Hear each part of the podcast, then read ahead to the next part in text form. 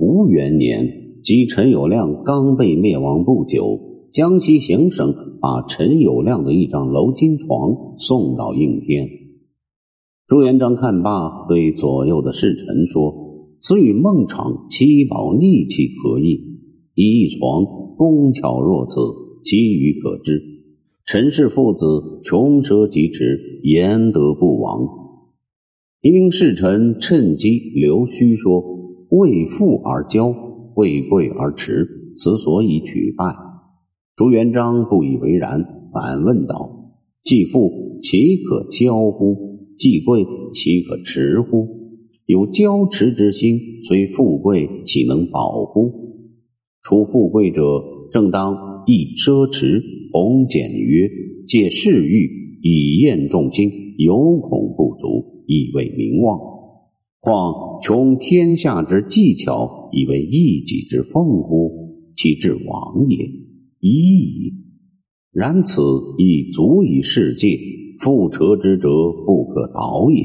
当场令人将这件鎏金床捣毁，只在以此为例，警戒臣僚。就像情景李正一样，在简朴节用方面。朱元璋照旧是以身作则，率先垂范。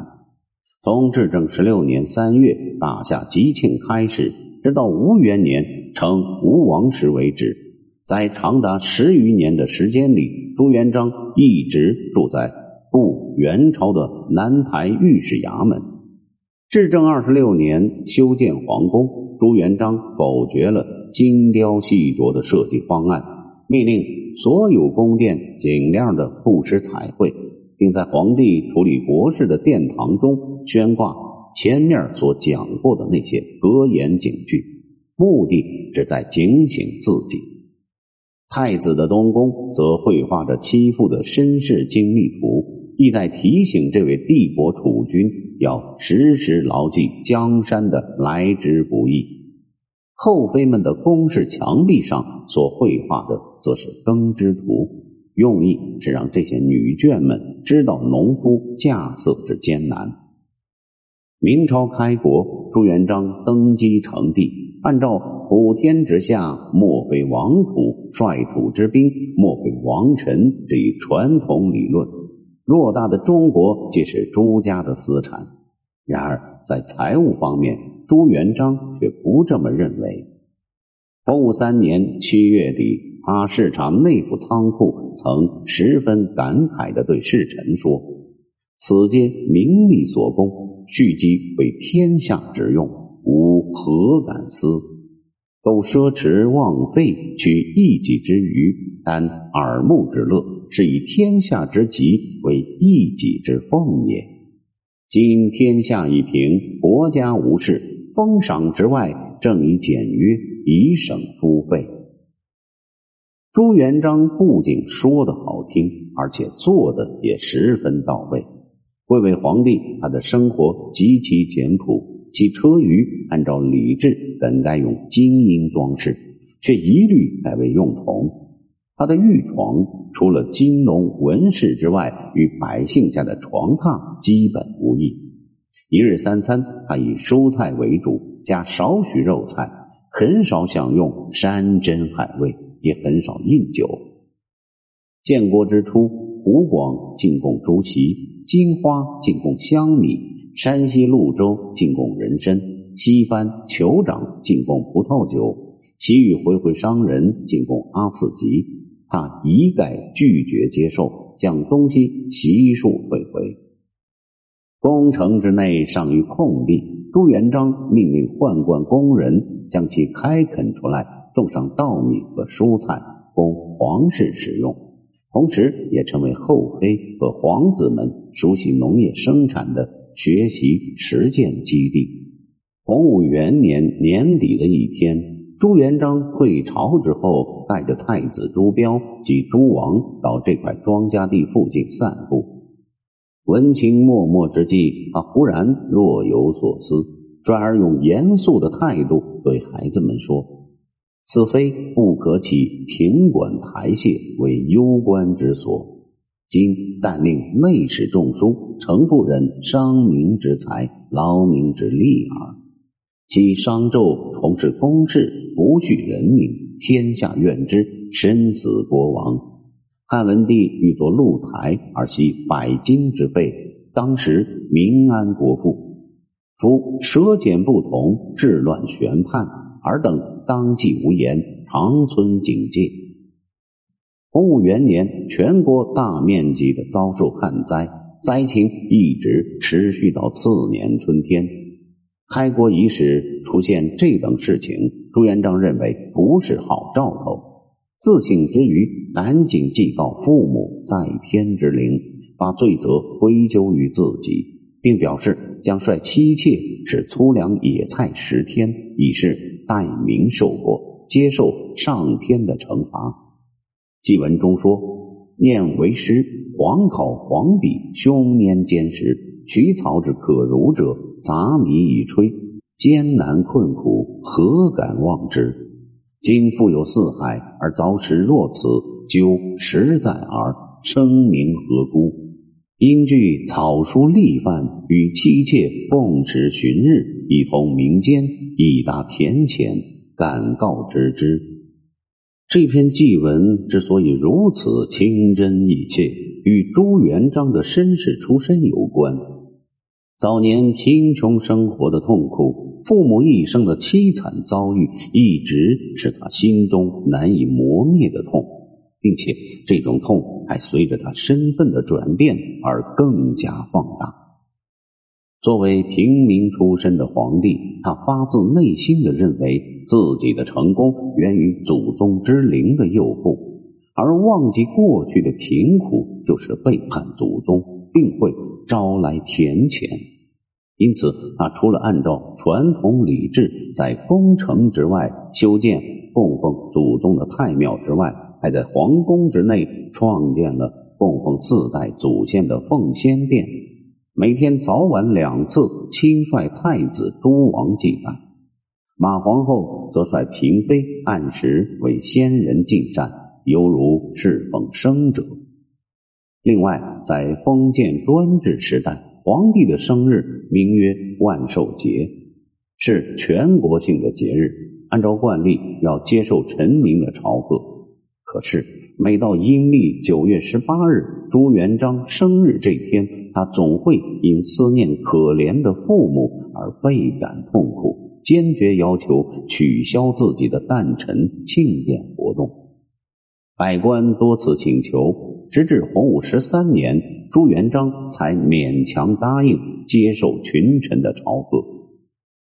作为一个正常的男人和封建帝王，朱元璋也近女色。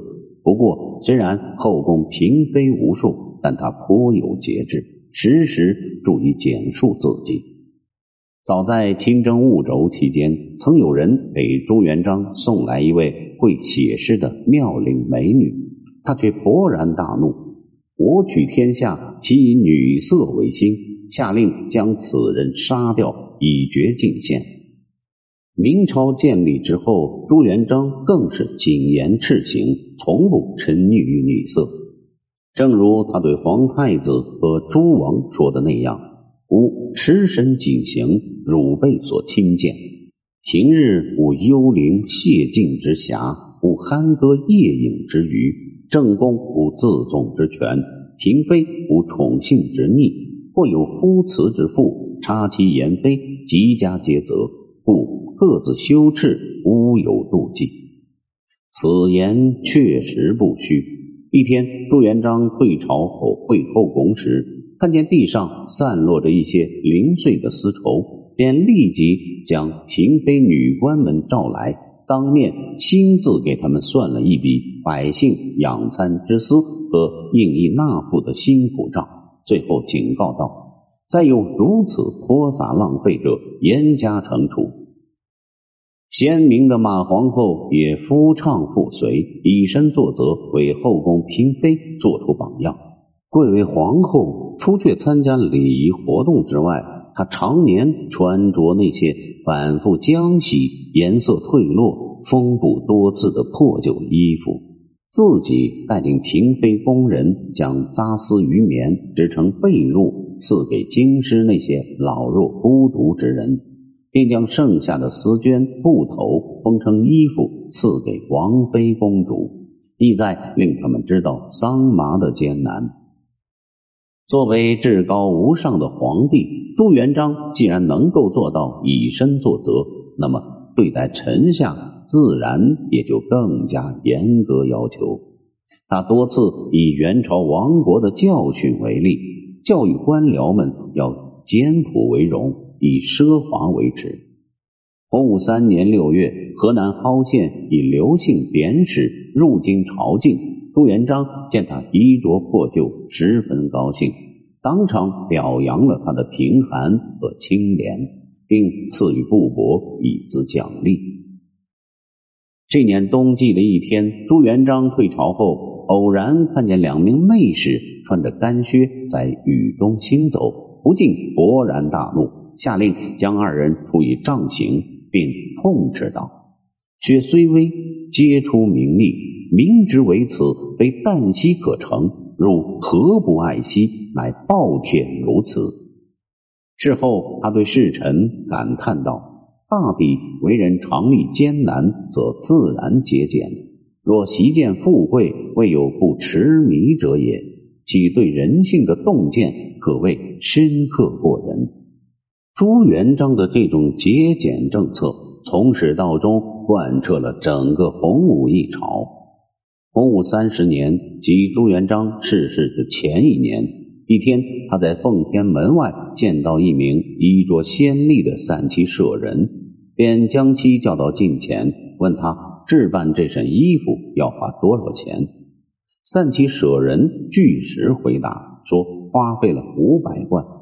朱元璋听后十分生气，斥责道：“农夫寒耕暑运，早作夜息，残妇。”超丝系马，屡计寸成，其劳既甚矣。即登场下机，公司无所交织，竟不能为己有，实为粗利，宜为狗弊而已。